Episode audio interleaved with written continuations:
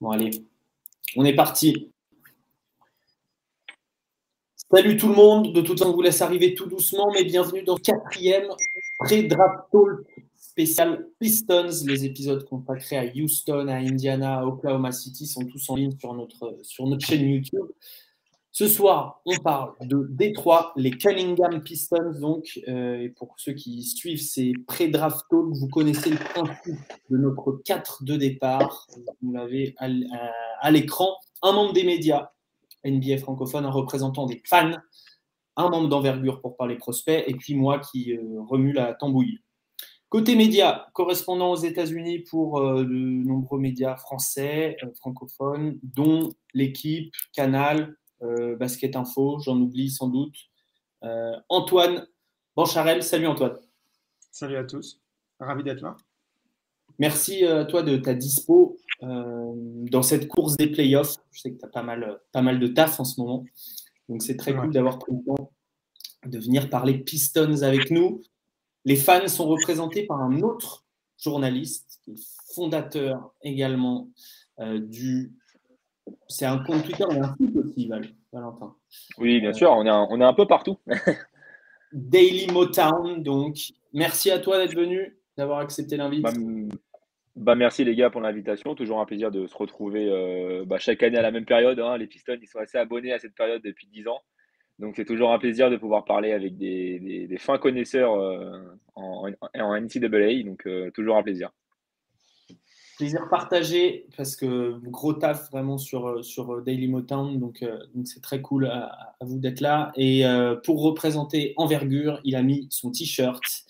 Euh, c'est Alan qui est là, Alan bien sûr. Comment vas-tu? Salut Alex, salut tout le monde. Ça va très bien. On parle de l'équipe de Kate Cunningham, ça va donc très bien. Salut à tous, coucou, coucou l'équipe dans le chat, merci d'être là encore une fois. Euh, on parle donc Pistons, Euh, vous connaissez le, principe si vous avez déjà vu un pré-draft talk, sinon je le rappelle rapidement, on va faire euh, état des lieux, donc roster, salarié cap, joueur pilier, style de jeu. Ensuite, on va parler de la philosophie de draft de Détroit, qu'est-ce qu'elle devrait suivre, qu'est-ce qu'elle va suivre, quels sont les, bruits qui nous reviennent de, du côté des Pistons. Et puis, on va arriver assez rapidement à la partie prospect. Qui on va drafter avec ce choix numéro 5 Est-ce qu'il faut monter? Est-ce qu'il faut descendre? Est-ce qu'il faut trader? Quel profil il faut viser? Quel fit avec euh, l'e- l'effectif existant? Euh, Et puis, pour, pour être complet, on n'y passera pas des heures. hein. Mais euh, Détroit possède également le choix 46 euh, en provenance de Brooklyn pour, euh, pour cette draft. Alors apparemment, euh, il y a des problèmes de connexion, me dit euh, Restream. J'espère que ça ne va pas durer. J'espère que euh, mon immeuble euh, va, tenir, euh, debout et que la fibre euh, de San Paolo va, va vous permettre de pouvoir suivre ce live correctement. On commence avec l'identité Pistons, le roster. Et là, je me tourne tout de suite vers Valentin. Qui sont les Pistons indispensables pour la suite, au-delà de Kate Cunningham Alors, effectivement, tu as, tu as mis euh, l'accent sur le joueur, évidemment, euh, indiscutable dans le projet des, des Pistons. C'est euh, Kate Cunningham, évidemment, c'est le centre du projet. Mais à côté de ça, je pense que la, cette deuxième saison de reconstruction avec euh, Troy Weaver nous a permis d'avoir une belle confirmation avec Sadiq Bey, qui est monté en régime toute la saison et qui prouve qu'il est capable, dans son profil, voilà, d'accompagner la reconstruction. Il sait que ça sera peut-être pas une pièce non plus numéro 2, mais facilement une pièce numéro 3, ou du moins pour compléter le 5 majeur de la reconstruction. C'est quand même très solide, Sadiq Bey. Isaiah Stewart euh, a connu une saison sophomore un peu plus compliquée que, euh, que les belles surprises de la saison rookie, mais ça reste quand même malgré tout un élément très jeune euh, qui peut encore se développer. Donc c'est un intérieur qui, qui est capable euh, vraiment pour moi d'être beaucoup plus polyvalent. Il l'a montré l'année dernière, il l'a montré en fin de saison aussi que si tu lui donnes des ballons, s'il s'écarte un peu du panier, il est capable d'a- d'avoir quand même une panoplie euh, assez intéressante, toute proportion gardée évidemment. Ce sera jamais un, un Jokic ou quoi que ce soit, mais on sent que ça peut être un intérieur intéressant. Est-ce qu'il sera titulaire dans la NBA Je ne sais pas. Mais en tout cas, c'est un élément aujourd'hui euh, sur qui on peut, on peut réellement compter.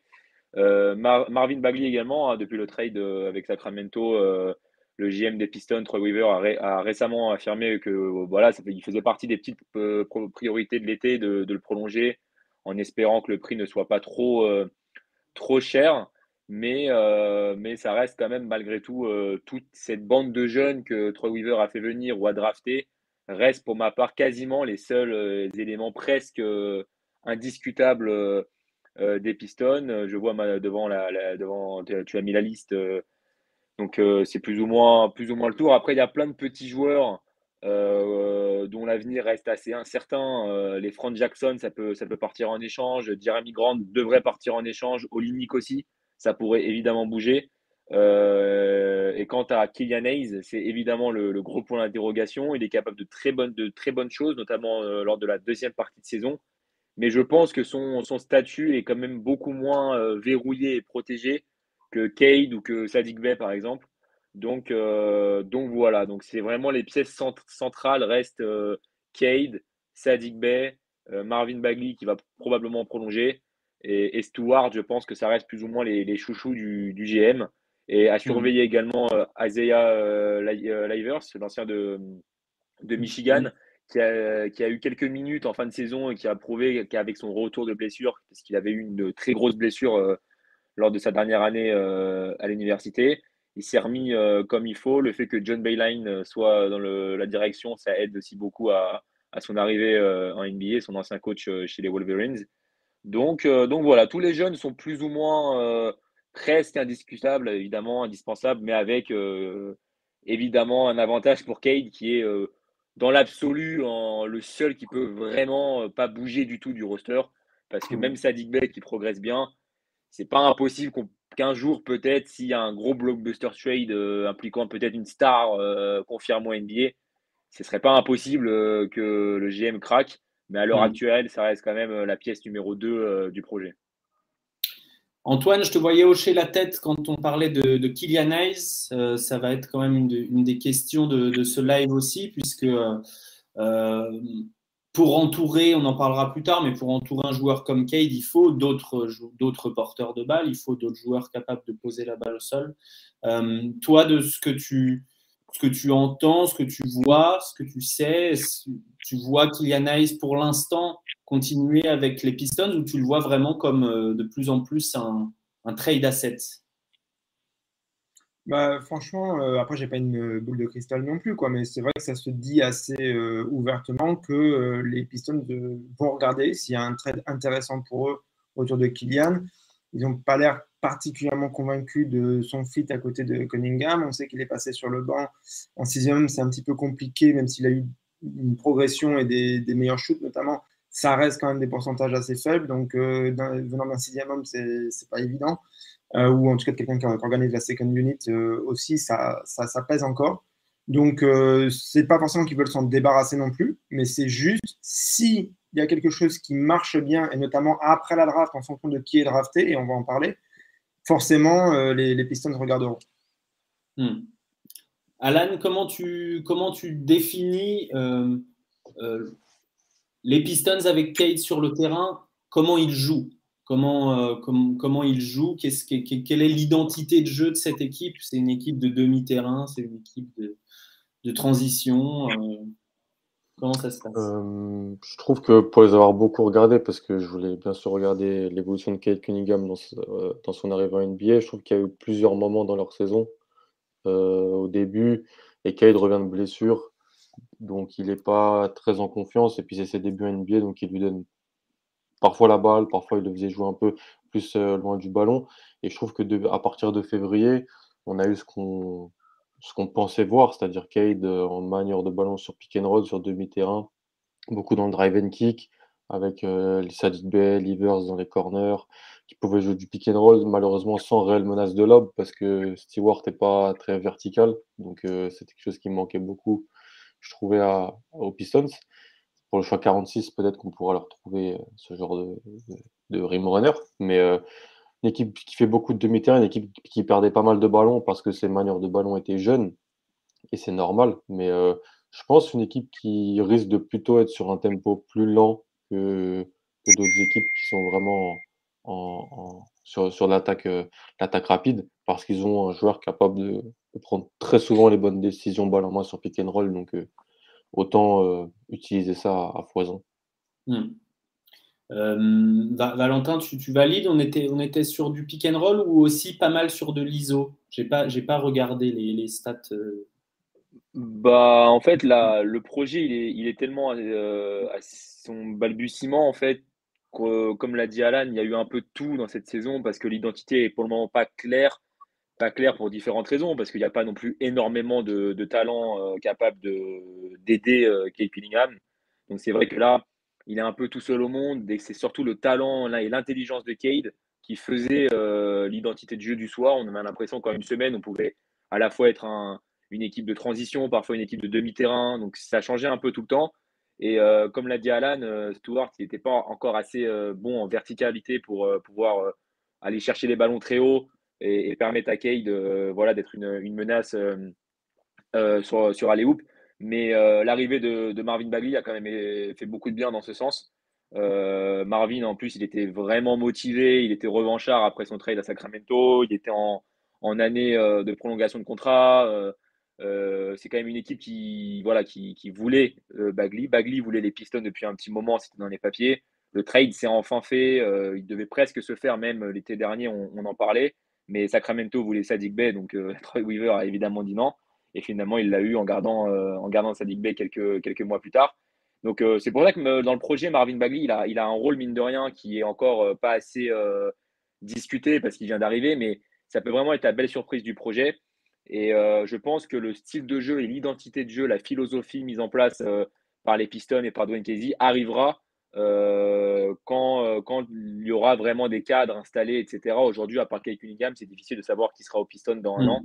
Et une fois qu'on aura trouvé voilà, les, le, ce duo, ce trio de, auquel, euh, sur lequel reconstruire, sur lequel bâtir euh, notre équipe playoffable, là, on pourra commencer à voir est-ce que le coach est un problème, euh, quelle identité de, jeu mettre en place. mais voilà, évidemment, ça va dépendre de qui on va drafter cette année, est-ce qu'il va exploser tout de suite, est-ce que ça va être quelqu'un à développer sur le long terme, est-ce que ça va être un mec prêt dès, dès, septembre, on en parlera, mais aujourd'hui, il n'y a pas une identité claire mais avec euh, l'intelligence de jeu et le talent de Cade, ça sera à Cade de décider plus ou moins euh, comment les Pistons joueront. Antoine, euh, défensivement, de toi, de ce que, ce que tu as vu, ce que tu as, pu observer des, Pistons, quel, quel genre d'équipe c'est? Est-ce que c'est une équipe qui défend assez agressivement? Est-ce que c'est des schémas plus conservateurs avec du drop? Est-ce que on va mixer avec de la zone? Qu'est-ce que tu en as vu? Euh, alors, je vais, je vais pas mentir, je les ai pas énormément regardés vu euh, qu'ils sont quand même tombés assez bas euh, dans le classement très très tôt. Hein. c'était à une victoire d'être la pire équipe à, l'Est. le Magic les a battus sur les, dans, photo finish, on va dire. D'ailleurs, ça, ça leur a réussi pour la draft, puisqu'ils ont le premier choix. Mais oui, quand, les ayant quand même un petit peu suivis, moi, j'ai trouvé qu'on a vu un, un Dwayne Casey qui, alors c'est aussi avec l'influence de son staff, mais qui a quand même tenté pas mal de choses qui n'est euh, qui pas resté euh, dans son inflexibilité qu'on lui a donné, euh, sur qu'on lui a souvent attribué. Donc voilà, c'est compliqué de, faire une défense très agressive si tu n'as pas des, des, joueurs qui sont hyper consacrés à ça non plus ensemble. Quoi. Donc du coup, voilà, si tu veux, quand, quand, une équipe marche pas, c'est compliqué de dire. Encore une fois, on l'a dit, elle n'a pas vraiment d'identité. c'était voilà, une équipe qui, qui, ramait un petit peu. Euh, mais le souvenir que j'en ai, euh, parce qu'en plus, je n'étais pas trop croisé en fin de saison, c'était plutôt euh, au moins ça tente un petit peu des, des choses par-ci, par-là. Ce qui Et Dwayne Casey, pourquoi il va rester, Dwayne Casey? C'était quel... Le projet de jeu va au moins s'installer avec la stabilité d'un coaching staff? Bah, je pense que vu toute l'instabilité qu'il y a, on rappelle quand même qu'ils ont commencé la saison avec aucun joueur de la saison 2019-2020. Euh, si on continue de mettre de l'instabilité dans ce projet, ça va être compliqué. Là, je pense que déjà, c'est Troy Weaver à la limite qui va être un peu plus testé. Quelles sont ses capacités à, vraiment euh, aller chercher un pic qui n'est pas évident, quoi, top 5 dans cette draft où on sait que c'est surtout les trois premiers qui sont euh, indiscutables. Est-ce que vraiment il arrive à trouver le bon truc, sachant que voilà, Kylianez drafté 7, ça n'a pas l'air de bien fonctionner, etc. Donc, il y, a du, boulot, mais personnellement, je ne vois pas Dwayne Casey partir maintenant alors qu'il y a eu des bonnes choses qui ont été soulignées sur son travail à, à Detroit aussi. Quoi. Je pense que c'est plus au niveau de l'exécutif qu'il y a des choses à prouver. Alan, pour se projeter sur les, les joueurs euh, qu'on pourrait drafter à, côté de Kate, du coup, euh, quel genre de leader est Kate Cunningham? Est-ce que euh, aujourd'hui on voit dans les playoffs, évidemment, ça c'est le scénario dans X années, hein, c'est pas un scénario l'année prochaine, mais une équipe de playoffs à Détroit avec Cade en leader. Est-ce que Cade est un leader plus à la Tatum qui a mm. peut-être un peu moins de ballons, mais qui a une équipe euh, un peu plus euh, versatile autour de lui, ou plus à la Doncic, avec beaucoup, beaucoup de ballons, énormément de responsabilités. Dans ce cas, il faut un ou deux ball handlers à côté, des rim runners et surtout des gars carty partout. Pour moi, dans le mindset et le comportement, il se rapproche plus d'un Tatum, c'est-à-dire euh, quelqu'un qui est peut-être pas le plus expressif, qui est pas. On en parlait dans le podcast l'an dernier qu'on avait fait sur lui, c'est pas il n'est pas labellisé Mamba Mentality, mais ça ne veut pas dire que ce n'est pas un leader. C'est parce qu'il y a plusieurs types et, formes de leader. on le voyait toujours très vocal euh, avec ses coéquipiers. Peut-être plus dans la réserve sur certains, sur certains aspects. Après, dans le style de jeu, bah oui, c'était le prospect, le, dernier prospect euh, capable, selon tous les spécialistes, qu'on voyait pouvoir mener une attaque héliocentrique. Donc plus dans le délire Luca, mais en fait, les attaques héliocentriques, si on regarde, et les joueurs héliocentriques, ils ont tous leurs limites à un moment en playoff, même ceux qui sont dans un, schéma quasi parfait, comme tu l'as dit. Pour Luca, qui est en plus euh, un des les cinq meilleurs joueurs du monde, en plus, même ça, dans son schéma, on voit euh, un plafond de verre à un moment. Donc je pense que le beau mix, ça serait une menace de lob, ce qu'est Marvin Bagley, mais une menace de lob qui peut protéger le cercle, c'est mieux. Euh, des shooters dans les coins, et un deuxième ball Parce qu'en fait, Kate, vu qu'il fait quasiment 2 mètres, tu as la possibilité de le faire jouer avec ce qu'on appelle un meneur pour euh, défensivement, donc un autre porteur de balle, parce que ce meneur-là pourra entre guillemets s'occuper des meneurs adverses en défense, parce que Kate pourra être décalé plus sur les postes de 3, donc ça t'offre une vraie polyvalence. Ce qui se passe par moment à Dallas avec Luca et Brunson, ou Luca et Dinwiddie. Je pense que c'est trouver ce deuxième porteur de balle, c'est une priorité pour moi. Et vu que pour moi, c'est une draft à 5 joueurs et qu'il y a deux porteurs de balles dans cette draft, c'est sur quoi je vais m'orienter clairement. On va commencer à aller là-dessus. On va parler de la, stratégie de draft. Valentin, est-ce que qu'est-ce qu'on en a dit du côté de Détroit déjà de cette stratégie de draft? J'afficherai l'historique de Troy Weaver qui est impliqué depuis longtemps euh, dans, les, dans les drafts puisqu'il était head of scouting à Utah avant d'être assistant GM à OKC puis général manager de, de Détroit. Euh, est-ce qu'on va chercher du potentiel? Est-ce qu'on va quand même regarder la complémentarité, comme Antoine le soulignait tout à l'heure, avec Cade, puisqu'on sait que ça a déjà pas très bien marché, enfin, même si c'était l'année 1 avec Kylian. Euh, voilà, qu'est-ce qu'on en a dit? Bah, euh, Pour ma part, déjà, comme n'importe quel bon GM, la question, elle est évidemment, bonne, mais l'idéal, c'est de trouver un équilibre entre tout ça. Et, il faut savoir être, prendre un pic, on va dire, qui va être complémentaire avec ta base, mais qui a quand même du talent et du potentiel à, développer.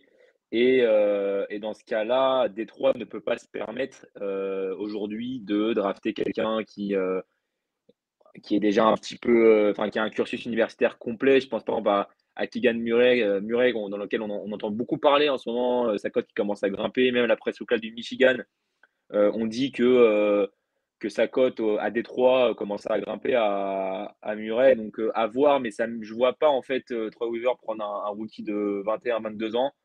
là, je le vois vraiment aller chercher un, deuxième gros talent, donc je pense qu'il va prendre le, le, plus gros talent disponible en 5, il le prendra. Et en termes de profil, euh, bon, bah, Détroit s'est fait un peu euh, avoir à la loterie. Donc, c'est vrai que tous les, débats de la saison tournaient autour des trois devant. Euh, Aujourd'hui, le débat a été forcément euh, bah, totalement remis à zéro. On parle beaucoup plus de Ivy, on parle beaucoup plus de, Sharp, évidemment. On parle également de Griffin parce qu'il y a un bruit de couloir qui, qui annonce que les Pistons voudraient activement récupérer le pick 7 en balourdant Jeremy Grant à Portland. Donc c'est vrai que si on arrive à avoir le 5 et 7, ça serait déjà une stratégie nouvelle. Mais à l'heure actuelle, avec le pic 5 uniquement, je pense que qu'on va prendre le, meilleur, le meilleur joueur disponible, le plus gros talent, quelqu'un de jeune qu'on peut développer et qu'on puisse surtout être très complémentaire avec Cade. C'est la, la, mission principale parce que je ne m'en fais pas, on en parlait tout à l'heure de l'état des lieux. Un joueur comme Sadik Bey, euh, on pourra le foutre en deux, en trois, parfois même il l'a déjà mis en quatre. Euh, Dwayne Casey, donc euh, Sadik Bey va, tranquillement se, fondre dans le, le collectif sans souci, euh, peu importe qui on prend cette année. Donc l'idéal, c'est de trouver celui qui est le plus complémentaire avec, avec Cade et comme Marvin Bagley semble être vraiment dans les papiers de, notre GM, je pense qu'on va prendre forcément un, guard, donc ça sera Sharp ou Ivy. Euh, maintenant, quel est mon préféré? Pour le moment, c'est compliqué. Je n'ai pas les mêmes connaissances que vous sur le sujet. Je pense qu'il y a des risques des deux côtés. Mais un Jaden Ivy, je pense que ça peut vraiment être pas mal à côté de, à côté de, euh, de Cade et surtout un poil moins risqué parce que ça reste malgré tout un pic quand même assez important dans, dans la timeline des Pistons. Et on, connaît évidemment l'historique de Sharp et j'ai peur que ça soit un risque un petit peu trop gros pour, euh, pour Détroit, malgré le talent évident du bonhomme. On va y venir sur ces deux profils évidemment qui semblent se détacher, mais avant ça, je pose quand même la question à Antoine. On ne sait jamais euh, quels sont les boards des différentes équipes pour la draft. Si arrivé au pic 5, le choix numéro 1 des Pistons euh, se porte sur un intérieur, est-ce qu'il faut le prendre ou est-ce que on va un petit peu euh, tergiverser en se disant ce serait bien d'avoir un autre porteur de balle, comme le disait Valentin, comme l'a déjà dit Alain Ah ça c'est compliqué à répondre. Hein. Euh, moi je ne suis pas dans la war room, donc et on est en plus on se projette à l'avance. En plus, si, dans ce cas de figure, ça pourrait aussi bouger derrière. Euh, on a mentionné le trade, effectivement, qui, fait pas mal parler de, récupérer la septième position aussi avec, en, envoyant Jeremy Grant à Portland. Euh, moi, j'ai tendance à dire que quand même, sur les, sur les lignes arrière, il, y a une chance qu'ils fassent un petit peu une priorité quand même. Ils ont, ils ont, ils ont des joueurs, etc., mais ils ont quand même, on l'a dit avant, Alan l'a vraiment souligné, il n'y a pas de deuxième porteur de balle, ça pose des vrais problèmes. Il me semble que des grands, on peut aller en chercher, on peut en développer sur euh, un, deux, trois ans, ça, ça se fait. Euh, un porteur de balle qui vraiment apporte de la qualité, c'est pas sûr qu'ils auront encore euh, un top 5, ça peut être des drafts plus faibles en plus plus tard. Je, me dis qu'il y a une petite chance que ce soit ça qui, qui soit leur priorité, mais bon, je le, dis sans, sans affirmation hyper renforcée non plus. Hein, c'est, hmm. voilà. Alors, une donnée importante, je sais que je fais patienter avant qu'on passe au fit avec les, deux, les, deux, les deux arrières qui se euh, qui s'annoncent disponibles, en tout cas au 5, peut-être un des deux au moins. Euh, c'est les, futurs choix de draft de nos amis euh, les Pistons, qui n'en ont plus beaucoup pour la suite, en tout cas qui auront les leurs, sauf si ils, performent très bien et qu'ils vont en, playoff. C'est en gros ce qui va se passer. Euh, puisqu'ils doivent un pic à OKC. Mais voilà, les futurs pics, si vous regardez un petit peu, euh, je ne sais pas si on, le voit, si c'est caché. Ouais, si c'est bon. Euh, donc, ils ont que les leurs second tour. Donc, Alan, est-ce que bah, déjà l'année prochaine, on peut tous se mettre d'accord pour dire que Détroit, ça serait très étonnant qu'ils soient en playoff? Je ne sais pas si Valentin l'espère, mais. Et c'est pas grave, on suis d'accord. Non, non, c'est pas, grave. Ouais. Mais euh, oui, je pense aussi. Se battre pour le play-in, peut-être. Mais comme l'a dit Valentin en début d'épisode, moi, l'effectif est trop, trop peu profond et trop jeune et trop peu inexpérimenté. Ça voudrait dire, s'ils veulent vraiment être compétitifs l'an prochain, ça voudrait dire, alors oui, il y a du cap space, ça voudrait dire aller chercher des joueurs à la free agency, ce qui est possible, hein, mais ce qui est, est peut-être pas trop l'idée peut-être d'accélérer en, termes d'accélérateur de particules du projet. Je pense qu'il y a le temps. Entre guillemets, tu as récupéré ta pépite, premier choix de draft. Après, comme, euh, comme on l'a dit, il faut réussir la, draft d'après et puis la draft d'après et développer ce qu'on avait déjà. Donc, euh, mais l'effectif, c'est sûr que c'est pas un effectif qui aujourd'hui euh, va directement jouer les playoffs. En 10 l'an dernier, c'était les Hornets. Ils ont gagné quasiment plus de 40 matchs de mémoire. Je vois pas Détroit gagner 40 matchs l'an prochain. Et c'est pas grave s'ils en gagnent 34, 35, ce sera déjà vraiment bien.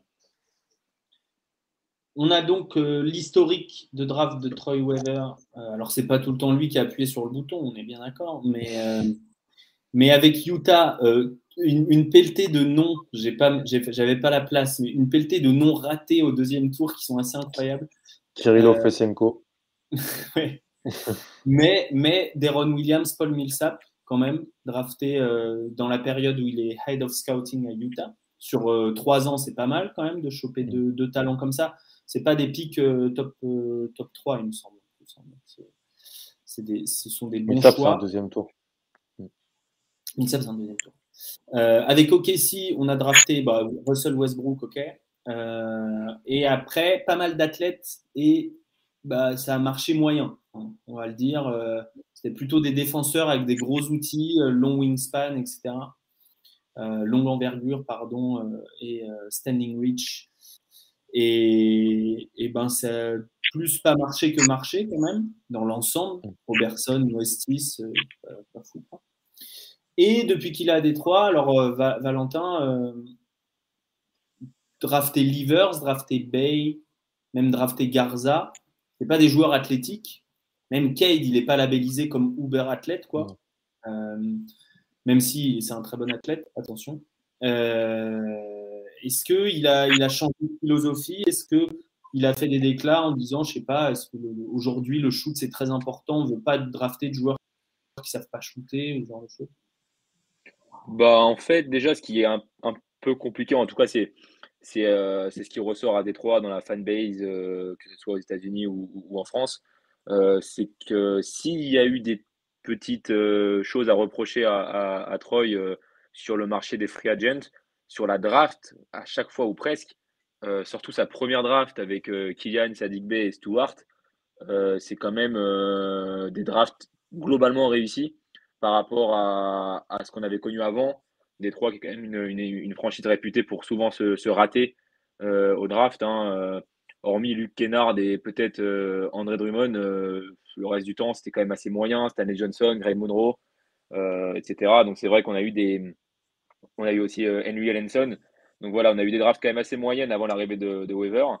Et, là, c'est quand même pas mal le travail qu'il fait. Le problème avec Troy Weaver, c'est en fait sa communication toujours assez mystérieuse. Euh, il, aime bien un peu jouer aux, énigmes, euh, comme l'année dernière, quand il nous a fait croire que euh, peut-être Jalen Green était son numéro 1, ou peut-être Williams aussi, Patrick Williams. Donc c'est vrai qu'il aime bien, il aime bien jouer à ça. Donc c'est vrai qu'on a toujours un peu de mal jusqu'au dernier moment à savoir quel est vraiment ce qu'il recherche. Là, il a fait une sortie médiatique, une seule seulement depuis la fin de saison, c'est après la loterie. Et il a dit qu'il avait euh, entre 5 et 9 joueurs qu'il apprécie énormément dans cette draft. Donc il n'a pas parlé de premier tour, il a dit qu'il en avait 9 qu'il il appréciait énormément. Et euh, il n'a pas non plus réellement de profil euh, technique. Troy Weaver, il aime bien des profils déjà avant tout très branchés sur il faut un mec qui bosse, faut pas un mec arrogant, il faut pas un mec qui ouvre sa gueule. Bref, il faut pas un mec comme Jalen Green dans la presse, par exemple il aime bien les mecs posés, qui bossent, euh, qui se font dans un collectif. Euh, Troy Weaver, il est vraiment dans le sens, euh, on va faire un truc familial un peu, c'est un peu l'idée qu'il fait. Il aime pas les mecs qui, le cliché du basketteur arrogant qui va te trash talk tout le temps. C'est vrai qu'il y a beaucoup de... pas trop comme ça. Beaucoup de good guys draftés depuis qu'il est arrivé. hein. Sadik Bey, ça vient d'un programme sûr avec Villanova. Isaiah Stewart était euh, reconnu pendant le processus pré-draft pour être le joueur vraiment le plus sympa et rayonnant pendant les interviews, etc. J'ai oublié d'ailleurs Stewart sur ma liste. Euh, même Livers, voilà, les Garza sont connus pour être des joueurs très euh, travailleurs, effectivement, mais aussi dans, le, dans la, joie et la sagesse. Antoine, une, question pour toi qui suit, qui, qui, est dans la sphère média NBA. Qu'est-ce qu'on en dit de Troy Weaver? Euh, est-ce que euh, c'est un personnage? Est-ce que c'est quelqu'un de, comme disait Valentin, très secret? Ou est-ce qu'on en sait quand même deux, trois trucs? Euh, Là, je, t'avoue que j'ai pas énormément de, billes sur le, sujet. Je, je, préfère le, dire clairement. Euh, c'est un nom qu'on connaît, c'est un nom qu'on attendait aussi un petit peu, puisque ça sort un petit peu de, effectivement, des programmes qu'on a au OKC, donc euh, on, s'attend à ce qu'il ce se passe de bonnes choses. Mais encore une fois, comme je le disais avant, là, il est quand même un petit peu en questionnement. On, se dit, on se demande un petit peu, euh, est-ce qu'il il peut, il peut vraiment construire quelque chose à, à Détroit? Donc, c'est plutôt le. Moi, ce que j'ai retenu là dernièrement, c'est surtout que là, c'est un petit peu un test pour lui ce qui va se passer sur, sur cette draft. Ça, c'est important quand même à retenir. Ça veut dire que pression, peut-être moins de prise de risque. En tout cas, on va voir comment ça se passe avec nos deux zigotos. Le jeu des hein. différences. C'est parfois, c'est parfois quand tu es dos au mur que, que, tu prends plus de risques. Donc, euh, il peut se dire bah, aussi, euh, ma recette n'a peut-être pas si marché que ça. Euh, voilà. Hein. Surtout qu'à OKC, ça draft des, joueurs euh, qui sortent du chapeau. Hein. Robertson, Mestis, c'est pas des pas des joueurs qui sont attendus à ce niveau-là. Mais c'est plus bas dans la draft, il y a moins de, il n'y a pas la pression du je draft top 5. Euh, Alan. Voilà, il n'avait pas, il, avait pas de pression s'il se retrouve avec le top 3. Et là, ce truc du top 5, ça, ça met un peu la pression. Alan, est-ce que c'est est-ce que une nouvelle fois, je te repose la question, je crois que j'ai déjà posé. Est-ce que c'est une draft à trois joueurs comme, euh, comme semble être la légende qui s'écrit sur les colonnes d'ESPN Non, c'est pas une draft à trois joueurs, c'est une draft à deux joueurs ou une draft à cinq joueurs. Ça dépend. Mais c'est normal que les gens pensent que c'est une draft à trois joueurs ah, parce que la draft, c'est quoi? C'est un consensus qu'on dit aux gens des mois et mois et mois avant la draft et par des mock drafts, des big boards, des journalistes américains. Et dès qu'on va un petit peu hors de ce consensus, bah, on nous dit qu'on dit n'importe quoi. Ou euh, par, contre, si on regarde souvent dix ans après, bah, finalement, c'est quasiment jamais ce que les gens avaient annoncé au moment qui se passe. Donc, euh, pour moi, c'est une draft à cinq joueurs. Deux joueurs, donc j'ai deux joueurs dans mon tiers 2 et trois joueurs dans mon tiers joueurs dans mon tiers 1 et trois joueurs dans mon tiers 2. Euh, donc c'est une draft à 5 joueurs parce que j'ai personne dans ce tiers 1-1 tout seul en haut qui est vraiment incroyable. comme Kay l'année dernière? Comme Kay l'année dernière, comme Luca, comme Zion, ces joueurs-là. Et, la différence entre les, les, deux premiers et les trois suivants n'est pas incroyable. Il y en a une, clairement. Qu'importe l'équipe que je serais, je prendrais ces deux joueurs-là en haut. Donc euh, Chet Holmgren et Paolo Banchero. Mais pour moi, c'est une draft à 5 joueurs, ce qui positionne Détroit dans une euh, très bonne place. Si euh, des franchises pensent comme toi, euh, il est possible que Jaden Ivy, Shadon Sharp soient déjà partis dans le top 4 et que Détroit se retrouve à pouvoir choisir, que sais-je, Paolo Banchero, Jabari Smith. J'ai déjà plus, il y a des, de toute façon, il y a des rumeurs qui sortent tous les jours, on va pas toutes les commenter, mais euh, euh, des, des, rumeurs, Jaden Ivy top 3, on a vu. Shaden Sharp un peu moins, j'avoue. Euh, mais, mais des rumeurs de Jaden Ivy qui montent, oui, on en a vu. Donc, et des rumeurs qui gagneraient top 5, on en a vu aussi. Des rumeurs Johnny Davis top 5, qui gagnerait top 5, voilà, il y en a, y en a et c'est normal. C'est faut aussi vendre un peu de papier euh, avant la draft, c'est tout à fait normal. Certains insiders et, gens dans, les, et dans, les, dans la sphère un peu draft, eh ben, ils parlent avec des, GM, ils parlent avec des gens et on leur dit Ah, nous on aime bien celui-là, donc ah, ça fait une info, peut-être que sans citer bien sûr, et puis, et puis c'est le jeu. Donc euh, je rappelle juste aux gens qui nous critiquaient l'année dernière, nous on, disait qu'il fallait prendre Scotty Barnes tout le temps avant Jalen Suggs. On nous disait qu'on disait n'importe quoi. Voilà, c'est le consensus n'a pas, pas toujours raison. Donc, euh, et d'ailleurs, beaucoup de gens étaient surpris que Toronto prenne, euh, prenne Barnes ce soir de la draft, ce qui prouvait que Toronto avait son propre board, sa propre évaluation par rapport à un consensus qui mettait quasiment tout le temps Suggs devant. Donc, moi, je m'attends à potentiellement des surprises. Je pense quand même que le top 3 vendu par tout le monde, il risque de sortir peut-être dans, les trois premiers. mais je ne suis pas sûr, je ne suis pas persuadé. Une question, Antoine? Non, je disais qu'en plus, sachant que les Raptors, justement, aiment bien travailler hors consensus, que ce soit au niveau du, scouting, etc. Ils ont une, manière de travailler, euh, même, euh, même en fait dans le département euh, scouting, il y a des gens qui font exprès de ne pas travailler au sein de l'organisation parce qu'ils ne veulent même pas avoir un consensus entre eux. Donc, ils ne veulent pas s'influencer tout ça. Ils ne vont pas habiter à Toronto, par exemple. Ils vont aller aux États-Unis, etc., pour justement pas s'influencer et que quand ils arrivent, euh, c'est vraiment un très très gros truc de Massai. Ça, il faut que absolument tout le monde ait des avis assez divergents et tranchés, et, euh, et que lui, il ait un maximum d'informations comme ça intégrées, pas euh, tout le monde un peu est d'accord et lui, lui fait un truc de béni oui oui quoi. Donc du coup, c'est pas c'est pas étonnant du coup sur un profil comme les comme les Raptors. Valentin, est-ce que tu as, des infos sur comment on travaille justement du côté de Détroit? On avait eu euh, et Elliot, qui est un Français qui est dans le staff euh, l'année dernière. Euh, voilà, est-ce que est-ce que c'est une, une, philosophie assez classique de travail ou est-ce qu'il y a des, des, je sais pas, des particularités que je ne saurais imaginer? Bah déjà, l'avantage, c'est que c'est un, front office qui est très, très, avec beaucoup, beaucoup de statuts différents, euh, comme je pense dans beaucoup de, front office. Mais c'est vrai qu'il y a. Troy Weaver aime bien s'entourer de beaucoup de monde. Et, euh, lui-même, en tant qu'ancien euh, en tant qu'ancien gars spécialisé dans le scouting et tout, c'est quand même un GM de base qui a été recruté avant tout pour le processus de draft aux Pistons, avant même, avant même la free agency. C'est d'ailleurs les gros points d'interrogation qu'on avait quand il arrive à Détroit, parce que c'est son premier gros poste de GM c'est ce qu'il va être capable de gérer la free agency plutôt. C'était ça la question. Parce que c'est quelqu'un qui est très réputé quand même dans, déjà depuis des années dans le secteur de la, du scouting, euh, dans le secteur voilà, de, la, de la NCAA, etc. Donc c'est un GM qui aime bien quand même avoir les mains sur tous les, toutes les recherches, tous les dossiers, tout le processus draft. Par contre, il, il sait euh, s'encadrer de plusieurs assistants euh, spécialisés évidemment dans chaque division. Bon, ça c'est assez classique. il a évidemment ses, sources aussi en Europe.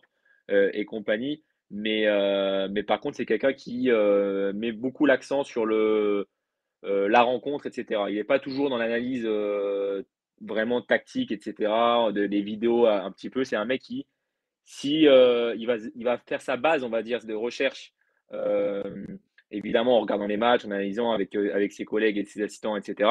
Par contre, très rapidement, il va essayer de rentrer en contact, que ce soit avec la fac, que ce soit avec le joueur en question assez tôt, pour le rencontrer parce qu'encore une fois, c'est quelqu'un qui met beaucoup l'accent sur le côté humain et il veut vite savoir si euh, ce mec-là peut euh, rentrer dans l'état d'esprit, la philosophie du projet, dans, dans on va dire, le, le, la charte un peu morale euh, que, qu'il veut mettre dans, le, dans les vestiaires des Pistons. Donc, c'est quelqu'un qui va aussi mettre l'accent pour rencontrer beaucoup les, les coachs des, jeunes au lycée. Il, aime bien retourner à la base des choses. Euh, je sais que l'année dernière, il avait énormément rencontré euh, euh, Canane Cunningham, le, frère de, de, Cade. Il avait rencontré évidemment la famille, il avait rencontré les gens qui le côtoyaient au lycée. Parfois, il aime bien rencontrer même des potes d'enfance. C'est quelqu'un qui va retourner pour vouloir cerner un peu le profil du gars. Donc, c'est quelqu'un qui, qui, aime bien quand même s'éloigner du, du, côté basket. Et lui, il est surtout chargé de ça, Troy Weaver, puisqu'il fait évidemment confiance à tous ses assistants sur le côté vraiment technique, défensif, offensif etc. Donc c'est un mec qui, lui, met beaucoup l'accent sur le côté humain. Et euh, c'est pour ça que tout un petit peu euh, les dernières... Euh, c'est à vous de me dire si, je me trompe, mais Sharp, par exemple, l'histoire qu'il y a eu par rapport au lycée, le fait qu'il n'ait pas joué à NCAA, le fait qu'il a quitté la combine pendant la presse. Ça, c'est des petits trucs qui me font peut-être dire que Sharp ne sera pas la, priorité de, Troy Weaver et qu'il aime bien mettre. par exemple, je sais aussi que c'est un mec qui aime bien prendre des risques, comme il disait il disait Antoine, pour, moi, je pense que c'est plutôt le genre de GM qui, dos au mur, peut faire une grosse dinguerie, par exemple. C'est plus ce genre de, GM. Et, je vois que Will euh, en, parlait dans le, dans le, chat. Euh, si la combine euh, montre, prouve que Griffin de Duke, son carnet de santé est un petit peu moins grave qu'on le pense, Griffin, c'est un mec que je pense coche énormément de cases pour, pour Troy Weaver, que ce soit en 5 ou en 7, si on récupère le, le pit de Portland. Je sais que beaucoup de fans des Pistons rêveraient d'un d'un Ivy avec Griffin en 7. Et si on arrive à faire le, duo là, Ivy-Griffin, je sais c'est le genre de choses qu'il aimerait, euh, il aimerait faire euh, Troy Weaver parce qu'il veut frapper. Je pense qu'il veut frapper un gros coup cet été parce qu'on a en plus 40 millions à dépenser euh, sur la free agency. On est l'équipe qui a le plus de, de fric. Donc je pense que c'est un été, en effet, comme l'a dit Antoine, pas décisif dans le sens où s'il le rate, il va être viré. Mais par contre, ça peut être le projet des Pistons peut prendre un, un virage assez énorme, je pense, selon l'été de, Troy. Sur Griffin, je voulais juste euh, ajouter que dans, les cases que tu dis qu'il coche, c'est le fils de l'assistant Adrian Griffin qui est aux Raptors. Donc c'est vraiment une famille très basket. Il y a sa sœur aussi qui va arriver à la draft WNBA l'année d'après, il me semble. elle est, on va voir, elle n'est pas attendue autant que son frère, mais bon, il lui reste un an pour, pour faire ses preuves. Euh, c'est voilà, quand tu disais, ça, il passait par Duke, hein, bien sûr, donc il y, a, y, a tout le côté, on connaît l'état d'esprit Duke, etc. Donc c'est vrai que c'est ça, ça fit très très très très très très bien euh, Griffin. Euh, peut-être qu'on en parlera un petit peu plus derrière. Oui, Juste sur trois il y a quand même au niveau euh, or, tout, tout, à fait ce que tu disais Valentin sur la, les mentalités et au niveau physique, il a quand même une vraie préférence pour les profils longs et athlétiques. Quoi. Ça, euh, c'est quand même, euh, on va dire une petite spécialité euh, Weaver. Quoi. Hmm. Mais pardon. en même temps, dans la NBA actuelle, vous direz, bien sûr.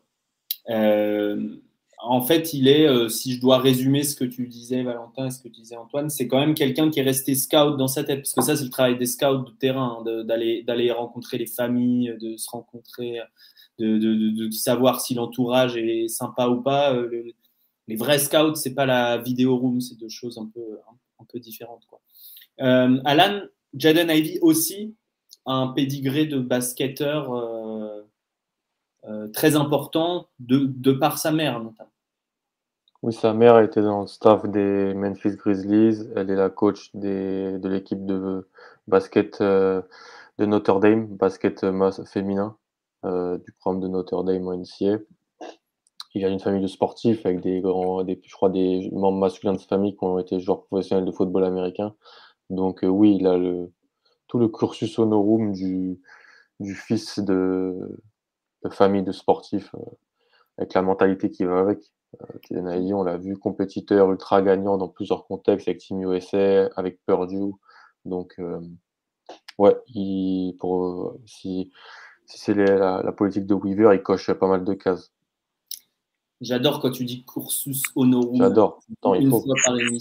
il faut tout le temps. mes années d'histoire doivent être mises à, à profit. Allez, c'est à ton tour d'être d'être concis et précis, Alan. Donne-moi les différences entre Jaden Ivy et Shaden Sharp, s'il te plaît. Euh, Shaden Sharp shoot mieux en sortie de dribble. Shaden Sharp est plus vertical. Jaden Ivy est plus tranchant loin du ballon. Jaden Ivy est un meilleur passeur. Jaden Ivy va plus vite parce que c'est difficile d'aller plus vite que Jaden Ivy euh, vu, son, vu son jeu. Euh, Ivy est plus expérimenté entre guillemets, parce qu'il a fait deux saisons NCA. Il est même plus référencé au lycée quand il était à la Lumière euh, dans l'Indiana. Euh, il avait, on l'a vu dans plusieurs contextes récemment. Il est champion du monde U19 avec, avec Team USA.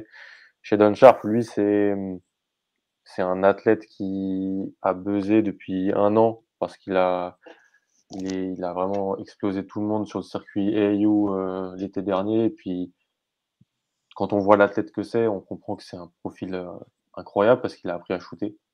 Donc Sheldon Sharp est peut-être plus euh, caché. Genevieve, on connaît plus ses faiblesses parce qu'on l'a vu énormément jouer. Mais je dirais ouais, Genevieve plus rapide, plus tranchant loin du ballon, qui commence à développer un tir. Sheldon Sharp euh, aime plus avoir la balle euh, pour tirer, pour pull-up notamment, et très vertical dans, vers le cercle. Défensivement, Jaden Ivy, euh, très agressif loin du ballon, mais un peu frêle pour défendre sur le porteur de balle. Et Jaden Sharp n'a jamais vraiment défendu dans... quand je l'ai vu jouer. Donc, euh, c'est un peu les différences. Euh, Shaden Sharp, euh, je vous affiche son, son profil physique déjà. Euh, il est plus grand que Jaden Ivy. Il a 5 oui. cm de plus et il a une dizaine de centimètres de plus d'envergure. Il est très il long. long. Il est plus long et donc il, Alan, il peut potentiellement plus être peut-être un profil euh, 2-3 défensif. Hein. Je parle ouais, défensif. Même si Ivy est, est, est, costaud, il peut défendre des joueurs un peu plus grands que lui aussi. Ouais, ouais défensivement, euh, c'est plus qu'il peut, il pourra plus défendre les 2-3, tandis que Genali pourra plus défendre les 1-2. Euh, après, offensivement, leur rôle est plutôt d'avoir la balle en main ou euh, de, de, faire des cuts lors du ballon, mais défensivement, sur qui ils peuvent défendre dans NBA à terme, plus, plus 2-3 pour Sheldon Sharp, plus 1-2 pour euh, Jaden Ivey. Euh, offensivement, comment, comment tu les vois évoluer l'un et l'autre autour de, de, Cade, qui donc, euh, joue beaucoup de pick and roll, a, beaucoup le ballon, a besoin d'une menace verticale, on l'a dit, mais aussi de, joueurs qui sont là en cas de edge, enfin voilà, de joueurs qui savent prendre des décisions rapidement et de, maintenir, grâce à leur capacité technique, la, la pression créée par Kate sur la défense.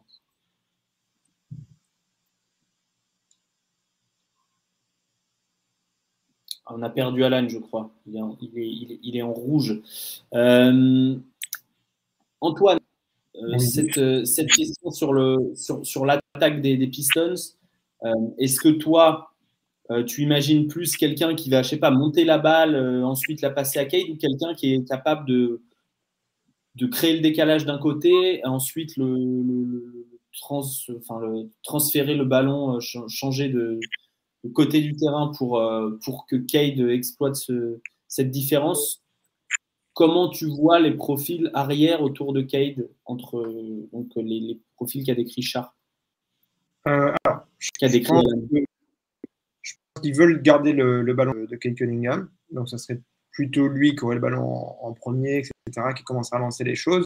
Maintenant, euh, je dis ça avec des pincettes parce qu'encore une fois, la priorité, c'est que là, qu'il y a un backcourt qui marche vraiment, un vrai un 2 qui marche et Alan qui revient. Euh, mais du coup, euh, donc voilà, euh, c'est plus en fonction des qualités premières du joueur qui vont drafter que cet équilibre se trouvera, même si là on se dit c'est plutôt à Kate Cunningham d'avoir la balle, de remonter, d'organiser le truc.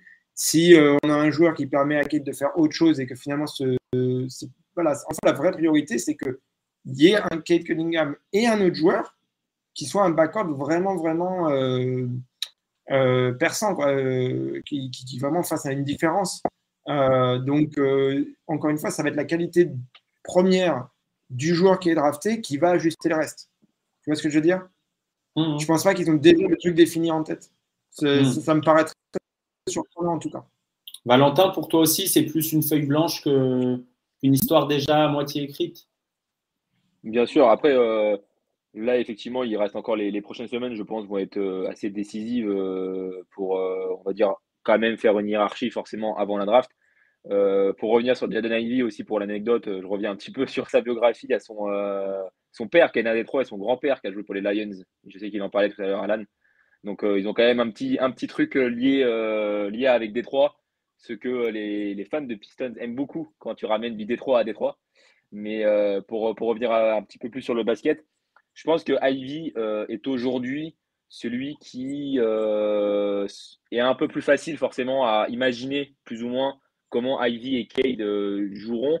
Parce que effectivement, Cade a besoin d'un bras droit sur le backcourt pour évidemment ne pas avoir trop, trop à faire non plus. Cette année, c'est pas, enfin, pas normal.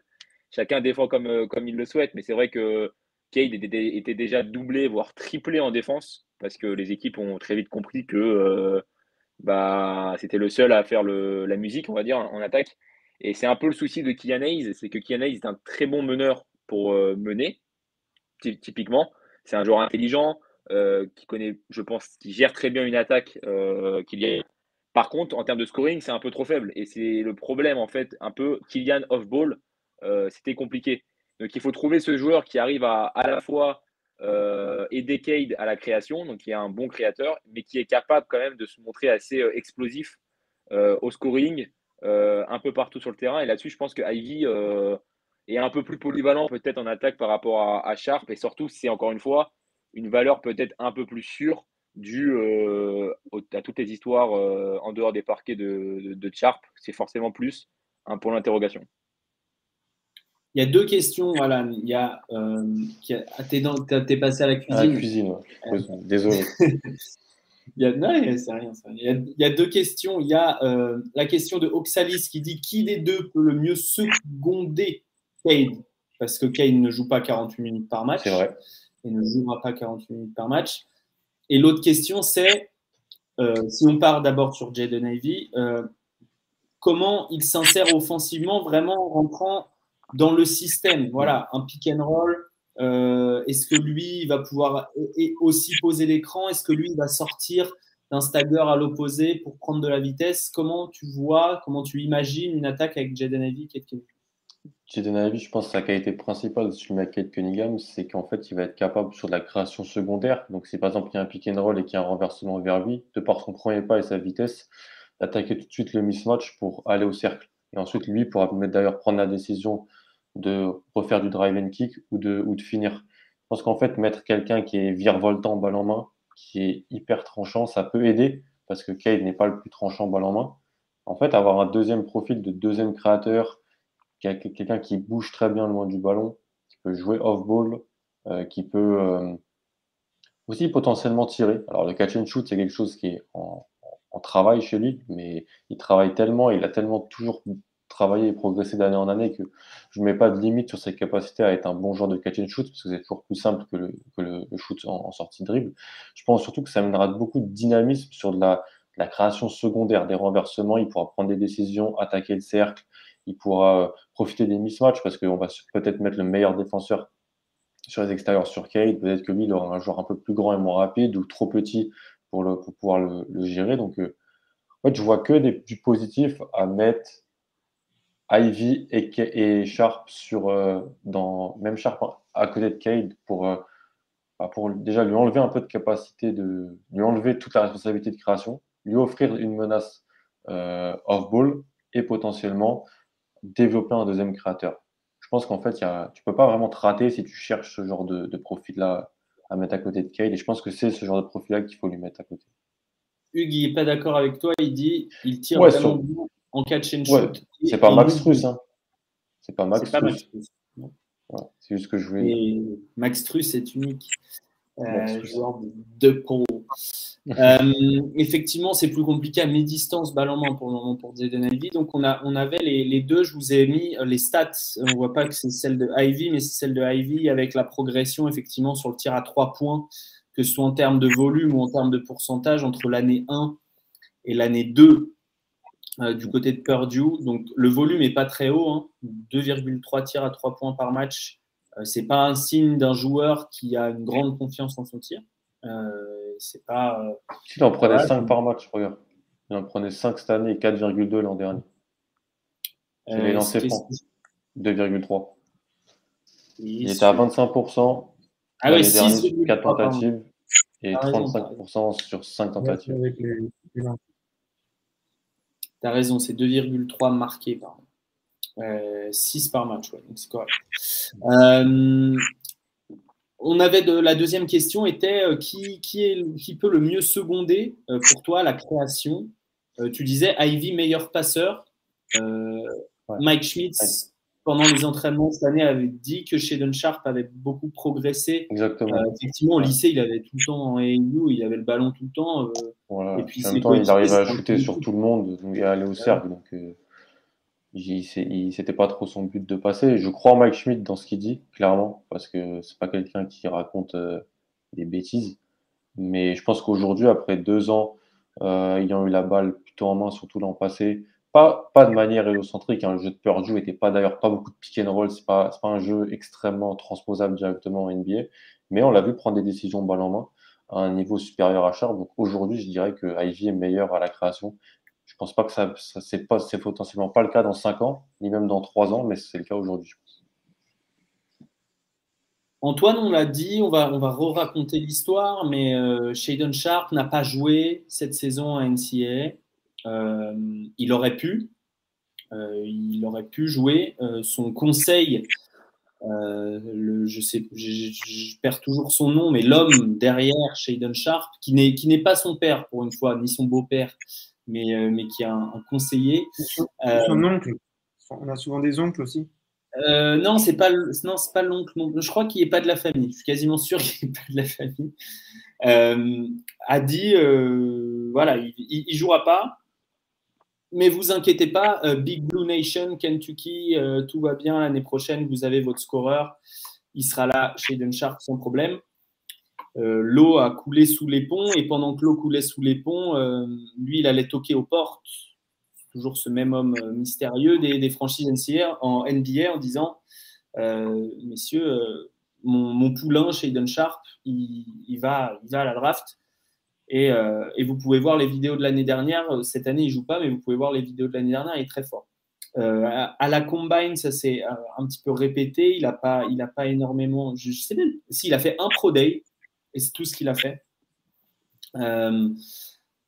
donc, est-ce que pour toi, ça, ça pose un problème? Et est-ce que historiquement, tu as, le souvenir de joueurs qui ont, été, bah, qui ont un peu reculé à la draft à cause de ces, de ces manœuvres agencières?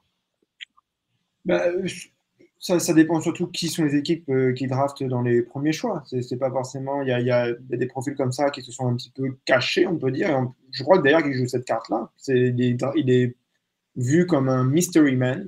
Comme alors, du coup, on pense qu'il peut avoir un potentiel génial parce que du coup, on ne sait pas.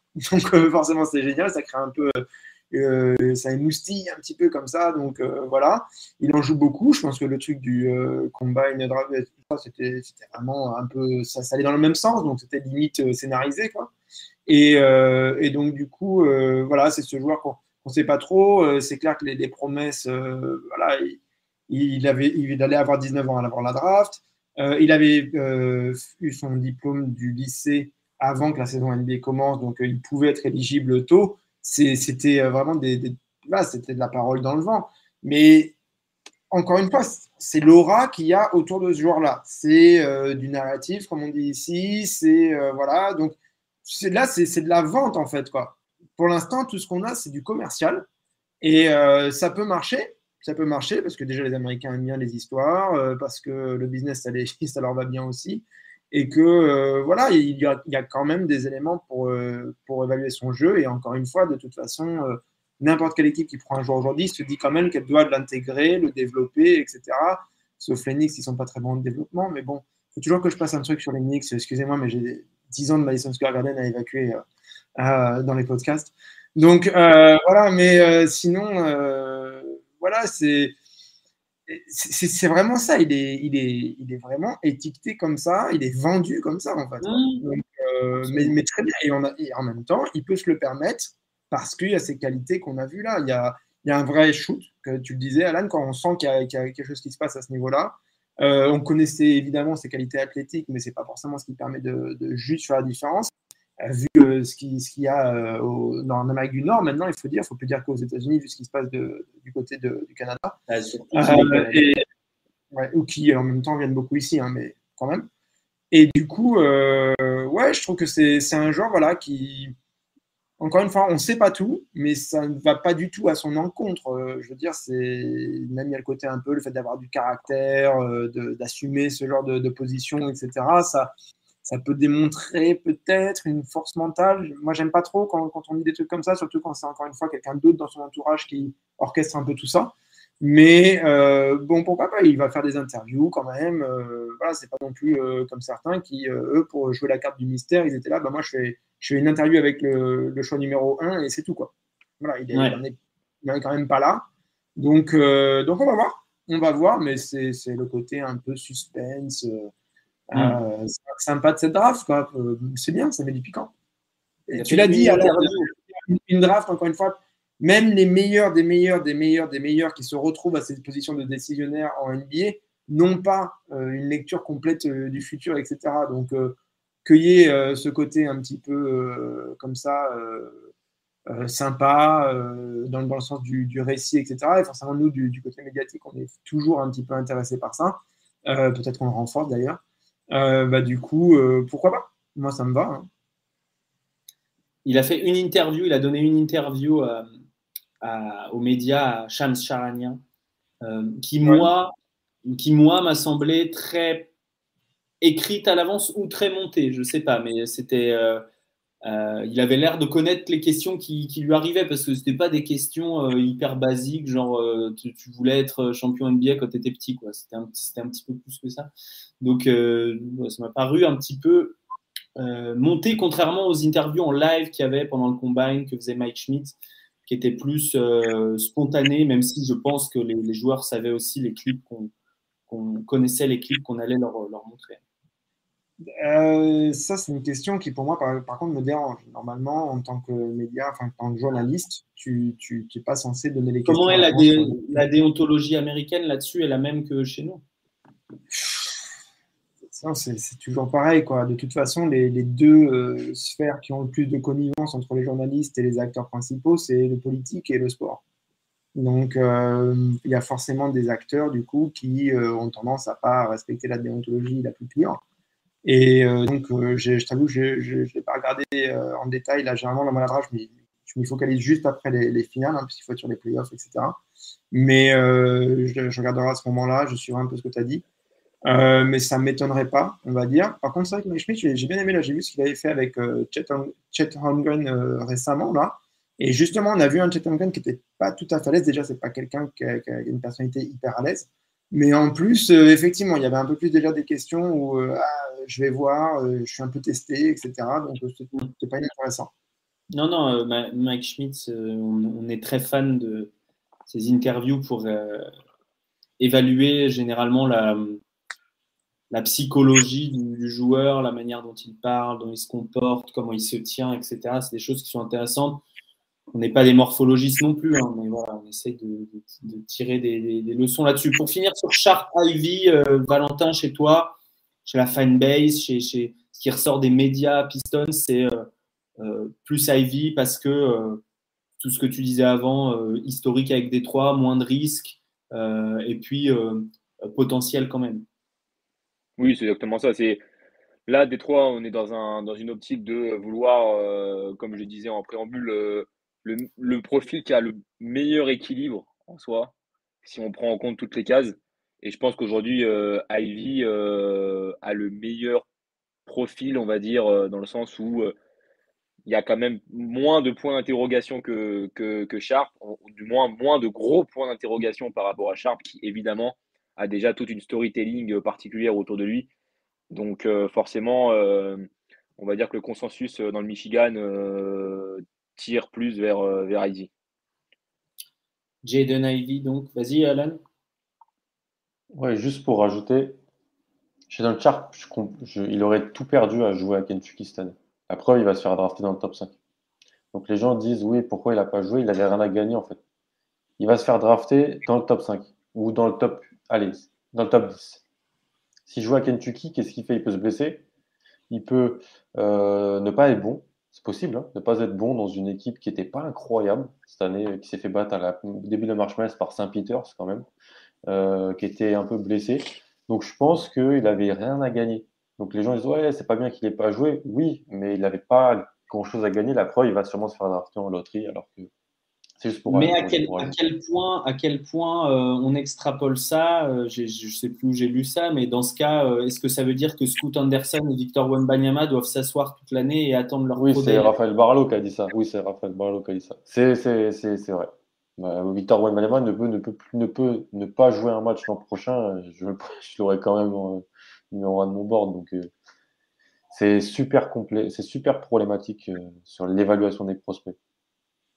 Ouais, mais parce qu'il faut, aussi que les mecs réfléchissent qu'il n'y a pas que pour la draft, quoi. Il y a, il y a aussi pour le développement de, carrière. Euh, et c'est l'équilibre à trouver, du coup. Toujours, exactement. Absolument, puisque une année sans jouer, c'est pas une année euh, euh, juste sabbatique, surtout à l'âge lequel. les âges plus progresser.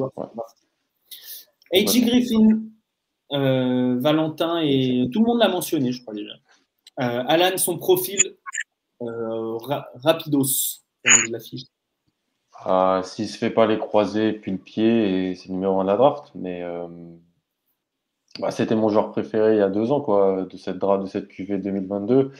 Il se fait, quand on l'avait vu jouer pour la première fois à, à 16 ans, en 2019 avec Team USA, c'était incroyable. C'était un poste 3, capable de passer, dribbler, shooter, avec un physique de buffle déjà. Et ensuite, il y a eu malheureusement les croisés et il y a eu le pied. Euh, ce qu'il faut, ça l'a éloigné des terrains pendant quasiment 17 mois. Euh, donc, euh, pas de saison junior high school et une saison senior high school minée par les blessures et par le Covid. tellement qu'en fait, au début d'année, quand je le gardais dans mon top 10, c'est vrai que c'était vraiment un vrai pari parce qu'il ne jouait pas beaucoup au début d'année avec Duke. il jouait des, des, Paolo Banchero, Kills, les jeunes freshmen qui tirent un peu la couverture. Puis ensuite, Griffin a dû d'abord se remettre physiquement, euh, retrouver un rythme, pour ensuite, euh, sur la deuxième partie de saison, être, un des meilleurs shooters du pays, un des meilleurs freshman shooters qu'on a pu voir, surtout un KGN shoot, un physique de buffle, même si je le trouve plus lourd qu'avant, malheureusement. Je trouve qu'il a perdu cette explosivité qui faisait de lui ce profil incroyable aux ailes. Euh, mais voilà, un joueur qui avait peut-être le potentiel d'être euh, une star, vraiment un, un moderne, capable d'un peu de tout faire, un joueur qui va peut-être se spécialiser dans la défense, les tirs à trois points, avec toujours des flashs à autre chose, mais qui reste très jeune, qui reste, comme l'a dit Antoine, un fils de coach. Donc il a passé un peu tout, le Covid et sa rééducation à, Tampa l'an dernier avec les Raptors, qui étaient décalés à Tampa Bay. Donc euh, il connaît déjà l'environnement professionnel. Euh, et voilà. Donc euh, le souci, c'est le dossier médical. Comment va son genou? Comment va son pied? Les, les, soucis un peu de poids, j'ai trouvé aussi sur par moment. Mais un joueur potentiel incroyable et déjà un, pas qu'un potentiel, un plancher de shooter déjà très fort. Tu shootes pas à mm. quasiment 46% à 3 points à 18 ans à Duke comme ça. Valentin, est-ce qu'il manque encore du shoot à Détroit? Ah bah, il manque même beaucoup de shoot à Détroit, j'ai envie de te dire.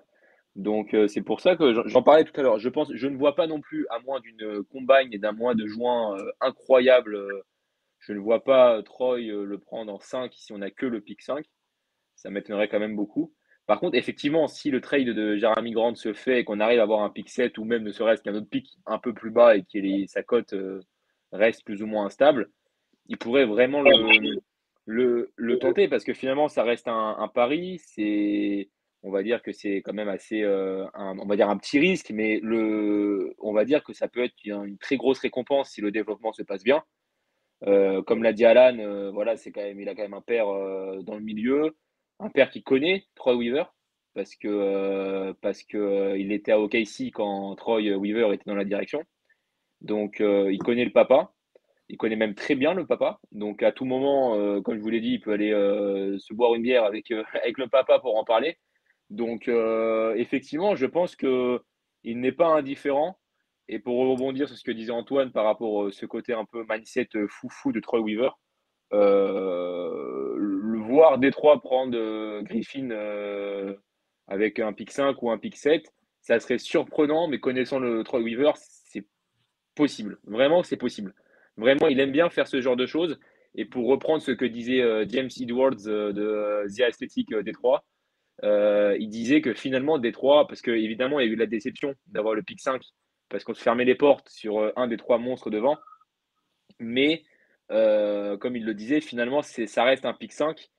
Et c'est bien plus important d'avoir le pick 1 l'année dernière que le pick 5, le pick 5 cette année, ou un pick 3 ou 2 cette année. Enfin, c'est ce qu'il disait. Il a dit à partir du moment où les Pistons ont Cade, bon, bah, les Pistons ont Cade et on va avoir Cade pendant 5 ans. Donc, 5, 4, 3, 6, des 3, il faut juste bien drafter quoi, et bien développer.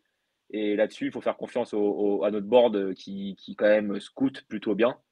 Et euh, si ça arrive à, à, bien développer le, le, pick 5, si on arrive en plus à avoir un pick 7, 8, 9 ou fin de loterie, c'est euh, un coup double euh, intéressant. Nous, c'est ce qu'on a, on a dit immédiatement d'ailleurs évidemment qu'il valait mieux avoir le pic 1 l'année dernière que même le pic 1 cette année, Alan. Clairement. Clairement. Année, même, euh, même Evan Mobley partirait en 1 cette année. Donc, euh, selon moi, selon toi aussi, je pense. Donc, euh, oui, toutes les drafts ne se valent pas. Avoir le 1 dans une année, ça ne vaut pas avoir le 1 tout le temps. Objection, Monsieur Boncharel euh, c'est pas là-dessus, c'est juste que je, mets quand même l'accent sur le fait que c'est quand même pas mal de pression d'avoir un, pic 5 quand tu as vendangé, plus ou moins, ou qu'en tout cas ça ne pan out pas, euh, ça ne marche pas trop euh, ton pic 7 de l'année d'avant, quoi. De, avant, il, y a, deux ans, il y a deux ans. Après, il y a deux, ans, il vient d'arriver, Weaver. Oui, oui, oui, on est d'accord, mais du coup, pour moi, il ne faut pas trop qu'il se plante quand même. Il ouais, faut, faut sortir avec un futur titulaire NBA solide avec Après, après Detroit, c'est quand même une ville de, de, sport déjà. En plus, on a souligné sur euh, le, Ivy, etc. Euh, je, souvent, quand on voit des gens de Détroit, ils te parlent de tous les sports qu'il y a à Détroit. Euh, c'est une ville qui, qui, qui, aime son basket et qui a envie que le, basket revienne au, premier plan. je, je, pense qu'il y a quand même un petit peu de, de, pression, etc. Peut-être que le fusible, c'est Casey. Hein. Mais, euh, mais quand même, euh, je ne dis pas qu'il est menacé, oui, hein, mais faudrait pas trop se planter. Il faudrait bien que ça marche, quoi, là, quand même. Bah, Après, si, Alan, si, Alan, voit très juste et qu'effectivement c'est une rate à 5 joueurs de toute façon, bon, bah ça va. Moi, je rebondis juste euh, rapidement euh, sur ce que tu dis, Antoine. Le pic de Kylian est évidemment euh, encore une petite déception pour un pic 7, mais pour moi, Kylian, il ne faut pas l'enterrer non plus parce qu'il a quand même fait une saison quasi blanche de rookie. le talent et l'intelligence est quand même là. Il s'entend bien avec Kay, il s'entend bien avec Casey. Donc c'est pour ça que pour le moment, j'imagine par rapport à ce que tu disais, je pense que Casey est quand même beaucoup plus en danger que Troy Weaver, malgré le fait que euh, Casey jouisse, euh, jouit quand même de, du fait d'avoir la confiance de ses, de ses joueurs. Il est quand même aimé dans le vestiaire. Mais Casey, il ne faut pas l'oublier, on en a parlé dans d'autres sports, notamment au PSG récemment. le coach, il n'a pas été choisi par Troy Weaver. Hein. donc à tout moment, ça peut quand même péter. Et c'est quand même la première grosse décision de Troy Weaver, c'est de se débarrasser du coach qui était là avant son arrivée quand même, parce que finalement, il n'a toujours pas euh, choisi son coach, encore euh, mm. Troy Weaver. Donc, euh, il faut pas l'oublier que Troy Weaver aussi, il était avant, il était dans la fac de, il était à Syracuse, il me semble, à l'époque de Melo. donc, c'est quand même quelqu'un qui a gardé de très bons contacts avec certains coachs de NCAA. Donc, à tout moment, il peut te ramener un jeune d'une fac ou un truc comme ça parce qu'il est quand même très attaché au basket universitaire. Donc euh, à tout moment, Casey, ça peut sauter. Et je pense que c'est le premier qui sautera parce qu'une reconstruction, c'est bien beau, il n'y a pas de pression, tu es content, on va dire, de perdre en voyant du beau jeu. Mais si l'année prochaine, on n'a encore euh, que 20 ou 22 ou 23 victoires, avec après euh, ta troisième année de reconstruction, bah, peut-être falloir quand même commencer à réfléchir, surtout qu'on a quand même, encore une fois, une enveloppe de 40 millions cet été. Donc si en plus, on parvient à battre Phoenix dans la course pour DeAndre Ayton, euh, tu, commences, tu commences à avoir du talent. Euh, faut pas, faut pas être en dessous des 30 victoires l'année prochaine parce que KD, ça peut sauter, je pense. Hmm. Euh, on va revenir sur AJ Griffin, mais je profite du fait que vous soyez encore très nombreux pour vous dire de, vous abonner si vous ne l'êtes pas encore, que ce soit sur YouTube ou sur vos, plateformes d'écoute, puisque tous nos podcasts et ces lives ensuite seront disponible partout, Spotify, Deezer, euh, Stitcher, euh, Apple Podcast, c'est partout et ça sort. Donc si vous vous abonnez, vous avez la petite notif et vous pouvez vous mettre ça dans, dans votre sport en commun ou pour vous endormir avec la douce voix d'Alan Guillou qui va nous parler d'A.J. Griffin avec une question précise, très précise même, mais intéressante de Pierre parce que tout le monde parle de la gestuelle de A.J. Griffin qui pour expliquer, j'ai pas, j'ai pas de vidéo euh, à vous montrer, mais en gros, euh, il a les pieds beaucoup plus que largeur épaule. Hein. Quand vous êtes à l'école de basket, on vous dit euh, la bonne gestuelle, vous avez à peu près les pieds largeur épaule, alignement coude genou orteil. Voilà, lui, il est pyramidal. Exactement, il est totalement pyramidal sur le catch and shoot. Il est même quasiment ça a changé avec ses pépins physiques la question. Ouais, il n'était pas comme ça sur le bas du corps à 16 ans. D'ailleurs, souvent à 16 ans, 15-16 ans, des fois, les, beaucoup poussent la balle par manque de puissance. Lui, il était déjà capable d'avoir un tir qui ressemblait vraiment à un vrai tir à son âge. C'est vrai que là, euh, son tir est, pyramidal en fait. On dirait la Tour Eiffel quand il tire. Vraiment, c'est hyper, euh, hyper impressionnant. Après, il a 45%. ça sera bien pour le match à Paris, du coup. Exactement. Si jamais il est fait, exactement. Mais euh, donc il est. Après, ça a toujours été un très bon tireur. C'est un. Sur les pourcentages de lancer franc aussi. Même si cette année, c'était pas incroyable parce qu'il n'allait pas beaucoup. En fait, ce qu'il faut dire, c'est que cette année, il a été cantonné à un rôle de spot-up shooter. En fait, il faisait ça. Hein. Paulo Banchero avait la balle. Paulo Banchero crée. Il y avait Trevor Kills, il y avait aussi Jeremy Roach. Et en fait, on n'a quasiment pas vu Edge Griffin créer balle en main. Pour revoir Edge Griffin créer balle en main, il faut retourner euh, au lycée à New York ou euh, parce qu'il il a fait son lycée par là-bas, ou avec Team USA en U16 il y a trois ans maintenant quasiment. Donc c'est cette année c'était un rôle différent pour lui, un rôle qui ressemblera sûrement plus à ce qu'il a en NBA, un rôle qui ressemblera à ce qu'il a aussi ce qu'il aura au Pistons parce que Kate est le créateur de l'équipe. Mais en tout cas, il a un vrai toucher. Euh, et je ne pense pas que cette mécanique l'empêche en catch and shoot. Cette mécanique, par contre, peut l'empêcher à être plus fluide sur du, la sortie de dribble, du pull-up, parce que il est peut-être moins fluide, moins tonique mm. sur le bas du corps. Ouais. Euh, je t'enchaîne avec une autre question du chat, euh, le 9-1 en lui-même, qui nous, demande la création de tir. Pardon. La création de tir DJ Ouais, de AJ, ouais. Il en est où Est-ce qu'il est capable de se créer son propre tir? Moi, je l'ai déjà vu se créer son tir. Franchement, je l'ai déjà vu se créer son tir dans, dans plusieurs contextes. Cette année, on l'a vu par flash. Il est capable de se créer son tir. Quand il était vraiment en confiance, il était capable avec un crossover, puis ensuite un step back de la droite vers la gauche de le faire. Après, c'était plus le. Griffin fluide, le. Griffin tranchant, capable de créer de l'espace euh, sur, euh, sur le dribble pour, euh, pour s'élever ensuite. Donc en fait, bah, j'aurais dit oui il y a un an. Là, je dirais un peu moins. Mais je dirais qu'il a par contre progressé en catch and shoot. Vraiment. Progression, oui, bah 45% sur, sur presque 7 tentatives. à 18 ans, c'est vraiment impressionnant. Ouais, ouais. C'est un des joueurs les plus jeunes de la draft, tu fais bien de le souligner mm. aussi. Par exemple, un an de moins complet que Jaden Ivy, dont on a parlé tout à l'heure. Il a 18 mois de moins que Chet, par exemple. Quasiment. Ouais. Ouais, ouais, ouais quasiment. Euh, on va parler. Euh, ah bah Valentin est revenu, c'est parfait. Euh, on va parler de la possibilité de trader, puisque c'est quelque chose qui est revenu régulièrement euh, depuis le, début de, ce live. Valentin, explique-moi d'où ça vient, cette espèce d'idée de, trade. C'est fondé ou quoi? Jeremy Grant contre. Ou c'est juste un fantasme? Et après, on verra à quel point ça vaut un pic de draft, etc. Puisqu'on parle de Jeremy Grant contre un pic 7. Est-ce que ça les vaut? Ça sera la deuxième question. Mais d'abord, ça vient d'où? Euh, bah, Déjà, ça vient, je pense, d'un fantasme aussi. Hein, c'est un peu partagé. Mais c'est une rumeur qui revient euh, quand même euh, beaucoup. C'était déjà le cas avant même la fin de la saison parce qu'il y avait l'histoire du pic protégé avec Portland dans le trade de McCollum. Donc Portland aurait pu avoir aussi le pic des Pels, donc avoir deux pics. genre, je crois que c'était une protection de loterie. Donc du coup, les Pelicans, ils sont quand même à la fin de la loterie. Mais si les Pelicans avaient été 15-16, le pic aurait été à, à, Portland. Donc déjà là, on en parlait d'une possibilité de trade pour peut-être récupérer le 16. Donc déjà, cette rumeur Détroit-Portland, Détroit-Portland autour de Jeremy Grant, on en parle quand même déjà avant même euh, la loterie. Et maintenant, avec la loterie, euh, avec, si on, on recroise un peu les rumeurs comme quoi Portland n'est toujours pas enclin, malheureusement pour les fans de Portland, à reconstruire totalement.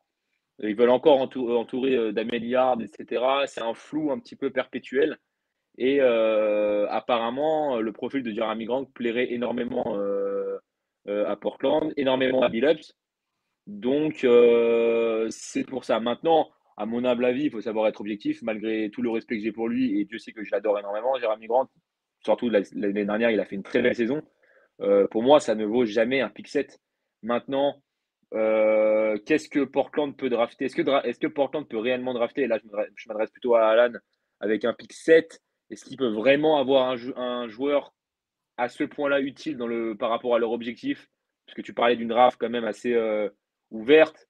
Euh, si vraiment, encore une fois, on parlait de l'importance de la stratégie, de la philosophie d'un dirigeant, il peut avoir des dirigeants qui sont assez chauds sur cette draft parce qu'ils ont travaillé et qui jugent qu'il y a des joueurs utiles pour leur organisation.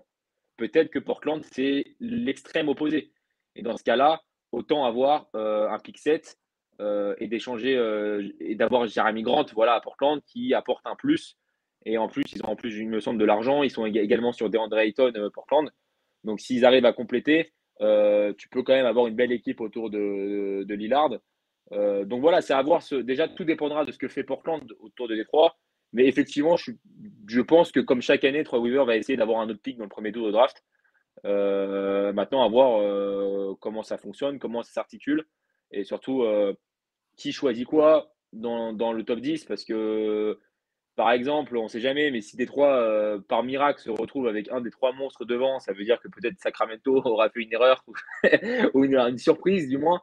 Et si Jaden Ivy peut être encore disponible en 6, peut-être Sharp en 7, peut-être que là, ça peut très vite exploser à Détroit pour avoir faire un coup double assez immense. Hmm. Mais, mais oui, Jérémy Grant est sur le départ. Et, et euh, a toujours dit qu'en cas de départ de Grant, ce qu'il cherche en priorité, c'est un premier tour de draft. Donc ça, ça ferait sens. Mais par rapport à une autre rumeur aussi, on parlait d'une rumeur du pick 5 avec Grant pour trade up dans le top 3. Ça, moi, j'y crois pas parce que ça voudrait dire que tu sacrifies quand même une carte qui est une valeur marchande pas négligeable. Tout ça pour, euh, entre guillemets, t'assurer euh, Banquero ou Smith bon, je suis pas certain qu'on irait jusqu'à là pour grimper que d'une place ou deux là-dessus. quoi. Alan, quelle valeur on a sur un pick set dans cette draft selon toi? Évidemment, pas parole d'oracle. pas incroyable. C'est une draft à 5 plus Edge Griffin pour moi, en vraiment wild card. Ensuite, si on regarde, bah, en fait, il y a juste à regarder les, tiers, en fait, les, groupes de joueurs que j'ai. Après, j'ai un groupe euh, de joueurs qui va de 6 à 18. Donc, euh, ça veut dire qu'il y a plusieurs possibilités, mais ça veut dire qu'il n'y a pas, pour moi, ces joueurs euh, vraiment. Et c'est normal, en réalité, on est en 7, on est au milieu de la loterie. C'est difficile à, cette place de te retrouver. Alors, il y a toujours les contre-exemples, bien sûr, et heureusement. Mais c'est difficile pour moi de trouver un joueur qui peut à la fois avoir un fort potentiel et à la fois aider tout de suite une franchise. Parce que je pense que Portland veut être aidé. Enfin, tu as Damon Lillard dans ton équipe, donc tu n'es pas là non plus pour euh, jouer la loterie de 3 ans de suite, même 2 ans de suite. Mais en même temps, en termes de, potentiel, euh, ils aiment toujours de bien drafter au potentiel Portland. Ils ont pris des Anthony Simons, des Nasir Little et tout ça au premier tour. Donc, euh, je me dis que je sais pas. Mais en 7, tu ne trouveras pas un joueur qui, je pense, demain, peut-être plus que Jérémy Grant. Ça, il faut être aussi réaliste là-dessus. Voici euh, l'historique des pick 7 sur les dernières drafts. Nous avons euh, Kobe White, Wendell Carter, Laurie Markkanen, Jamal Murray, Emmanuel Moudier, Julius Randle, Ben McLemore, Harrison Barnes, Bismack Biombo, Greg Monroe, Stephen Curry, Eric Gordon, Corey Brewer, Randy Foy, Charlie Villanueva, Walden, Kirk Heinrich, Nene Hilario, Eddie Griffin. Euh, et celui qui est caché, c'est Chris Mime. L'immense Chris Mime. Euh, tout ça pour dire qu'il y a quelques ratés. Il y a pas mal de joueurs qui ont fait une bonne carrière de titulaire NBA et il y a évidemment une ou deux euh, stars qui se cachent dans le. Steph et à, moins, de, à moins de mesure Jamal Murray. Euh, ou les, euh, fans des Knickerbockers diraient Julius Randle. Ou Holden, en réalité. Antoine, est-ce que euh, Jeremy Grant, qui est un titulaire aujourd'hui NBA, qui, à qui il reste deux ans de contrat, une année à 20 millions, une année à 21 millions, est-ce que ça vaut le coup? Il reste une année hein, de contrat. C'est sa dernière année. Hein. Il avait signé trois ans, il a fait deux aux Pistons, donc c'est la dernière. 2022, euh, oui, on est en 2022, n'importe quoi. Il reste un an de contrat à 21 millions. Je crois que d'ailleurs dans le trade avec Portland, il y a l'option que du coup les Pistons bouffent le contrat d'Eric Bledsoe, qui est aussi pas loin de 20 millions. Ouais. Oui, bah, il faut euh, équilibrer, surtout que Détroit va être obligé de, payer des gens euh, cet été pour ne pas être en dessous du cap minimum. Voilà, et donc ça c'est là aussi où ça arrange tout le monde, cette notion-là de euh, Portland se débarrasse du contrat de, Bledsoe. les Pistons peuvent le bouffer parce qu'ils ont la place pour et que Bledsoe est free agent aussi en 2023. C'était euh, c'était un des, une des clés aussi de, de, de trade-là. C'est assez intéressant. Euh, donc oui, tu voulais nous parler de Jeremy Grant. On y va. Ah ouais, je voulais savoir si... Oui, vas-y. non, non, je repose la question pour ceux qui, qui arriveraient, mais est-ce qu'il vaut le coup d'être tradé pour un choix 7 qui, on l'a vu, euh, parfois est bien, parfois pas bien? Je dirais que la moyenne, c'est un, titulaire euh, quatrième, cinquième option. Bah, disons que c'est pour le, long terme. Quand ils se disent que de toute façon, ils ne vont pas le garder après 2023. Donc, c'est plutôt pour avoir quelqu'un avec qui tu continues de, construire, que tu peux même développer. C'est intéressant. La, draft, euh, c'est pas juste prendre un joueur qu'on veut avoir pour maintenant. C'est aussi, ah, on a flairé quelque chose, il y a un potentiel, il y a, on a du, un département player development en plus de notre département scouting. Euh, on veut euh, voilà, euh, prendre un joueur et le façonner. C'est quand même une des, choses les, plus importantes derrière.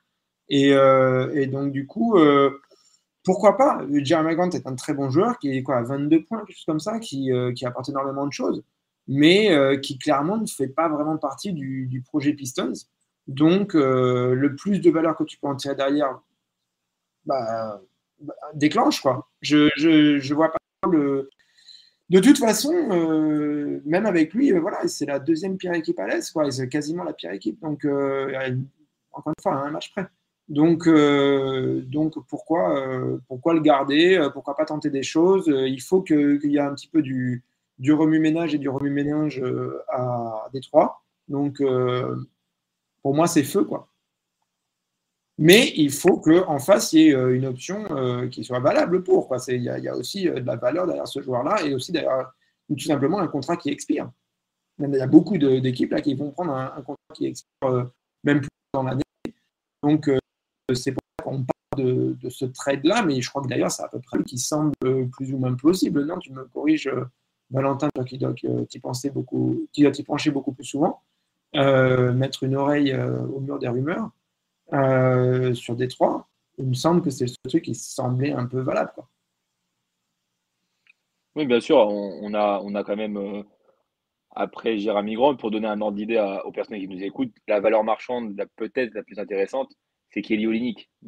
on arrive à un moment où euh, Kelly Olynyk, ça, ça a quand même un petit moindre mesure que, que Jérémy Grant, parce que voilà, Jérémy Grant, il a été, on va dire, il peut se,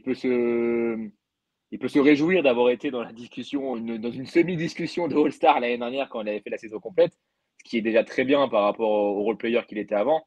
Euh, Kelly c'est quand même une valeur un peu marchande, un peu plus faible.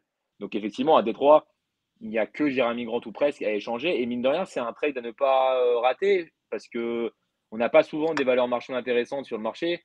Euh, bon, c'était le board précédent, mais on, a pu voir euh, ce qui s'était passé avec Drummond qui finalement a été échangé contre euh, Brandon Knight et John Henson parce qu'on a attendu trop longtemps. Et bon, c'était le, manager précédent, mais, voilà, ça, ça donne un ordre d'idée. C'est pas bon non plus de trop attendre.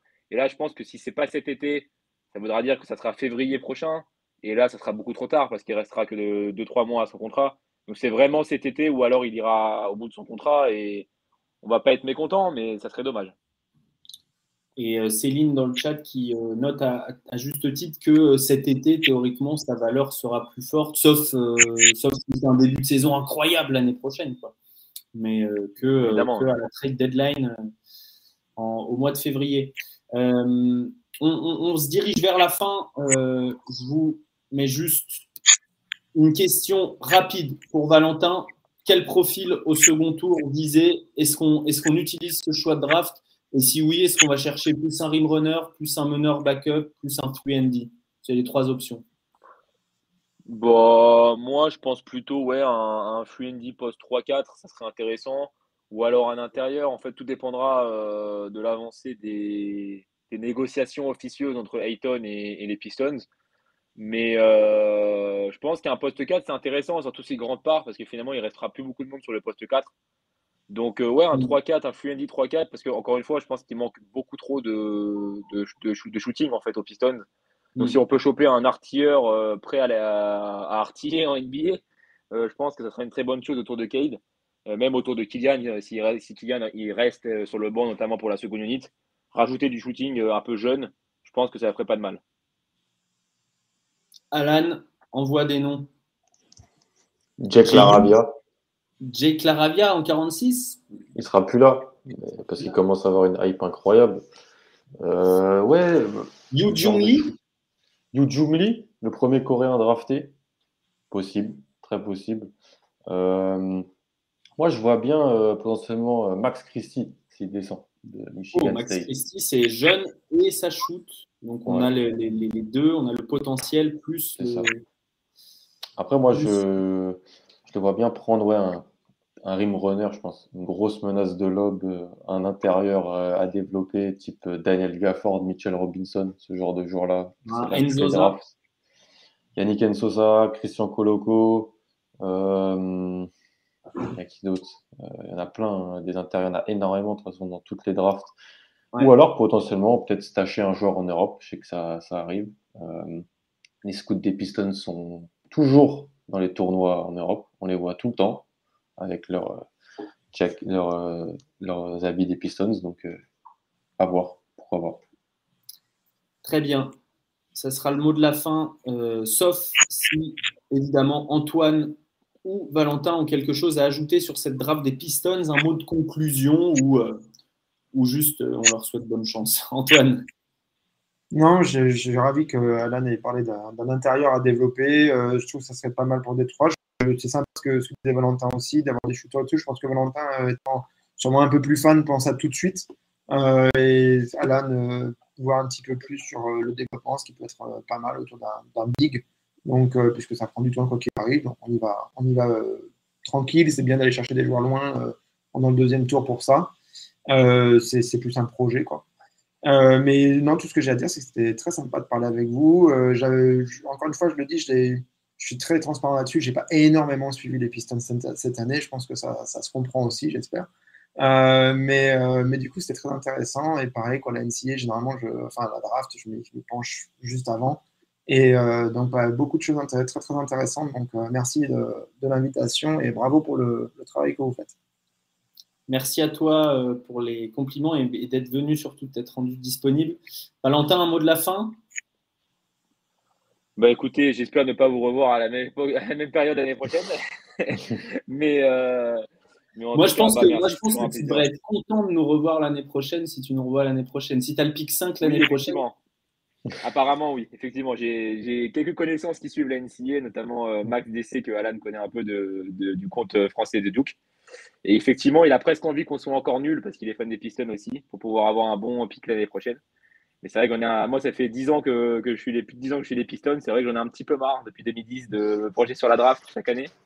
Mais, euh, mais voilà, en tout cas, c'est toujours un plaisir de parler avec vous, les gars, de suivre votre taf. Et, et j'étais ravi de enfin parler à One parce que en tant qu'ancien de l'équipe, je, je lisais ces, euh, ces articles au bureau. Donc, euh, donc voilà, toujours un plaisir de, de vous lire euh, tous, à tous les trois. Et puis, et puis voilà. merci beaucoup. Alan, euh, on se retrouve bientôt. Les prochains lives, les prochains lives pour ceux qui, nous suivent sont le 30 mai. On va parler du First Pick, puisqu'on parlera d'Orlando. Donc, euh, des débats euh, philosophiques en perspective. Je vous l'annonce direct. Et, euh, le lendemain, on va bien rigoler puisqu'on parlera de Sacramento. Donc, euh, 30 et 31. Voilà, on va, on va effectivement. euh, et le 7 euh, juin, les, Blazers, et il nous reste un live à programmer. On va faire un peu la fin de la, fin loterie. Voilà. Donc, à chaque fois, pareil, un membre des médias, un membre des fans. Et euh, un membre envergure. Merci à tous dans le chat pour votre participation. Encore, une fois, vous avez été présents et c'est génial. On ne s'attendait pas à avoir autant de, personnes qui, qui regardent. Donc vraiment, mer- merci à vous. Et, et ben à bientôt. Suivez le site, puisque en attendant le 30, il va y avoir du contenu, que ce soit sur les prospects français, que ce soit sur les prospects euh, américains.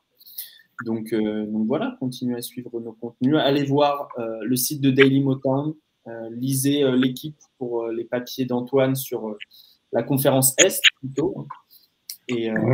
Plutôt, ouais. Même si là, j'ai dû courir le match euh, conférence Ouest hier soir, prendre un avion le matin, et là, euh, ce soir, je suis à- sur le match de la conférence Est. Mais là, on va, on va se calmer un petit peu et s'organiser pour les finales. Normalement, je suis plutôt à l'Est et ce sera Loïc Piala à l'Ouest. excellent Loïc Piala. Et, et toute la rédaction de l'équipe euh, qui, comme Valentin le sait, du coup, euh, bosse énormément sur, euh, sur la couverture des, des, des finales. Ça va être un effort euh, hyper collectif. C'est tout, euh, une de personnes. Bien sûr. Et Go Warriors. euh, et, et salut à tous. C'est déjà, déjà. Bah écoutez, euh, j'a- j'affiche mon supporterisme à ce moment-là de l'année en tout cas. Euh. Aidez-moi là, puisque j'y vais. euh, petit prono pour le match 5. Ah. Moi, j'ai, dit que Boston allait exploser Miami, donc il faut absolument qu'ils gagnent ce soir pour que j'ai raison dans mon pronostic. D'accord. Alan? Moi, je dis Boston aussi, parce que je suis fan des Celtics, mais. Mais. euh, je sais pas. Il y a- Mais du Est-ce que Smart joue? Est-ce est-ce que Smart joue? C'est ça que j'ai besoin de savoir. Bah, Euh, il a la cheville enflée encore. Ouais, j'ai vu. Ah, Mais. Ils vont pas, ils vont pas nous le dire maintenant. Il y a encore 4 heures avant Non. le match. Donc, Ouais. euh, on, va, on va attendre les échauffements. Ah, Et Ouais, euh, on va suivre le 10 mai euh, au- à la conférence de presse. Mais euh, le Miami est un peu la seule équipe que j'arrive pas trop à cerner euh, dans, dans toutes ces, dans tous ces playoffs. Quoi. Qu'ils me surprennent sans cesse. Valentin les je vois- je Miami, euh, sont-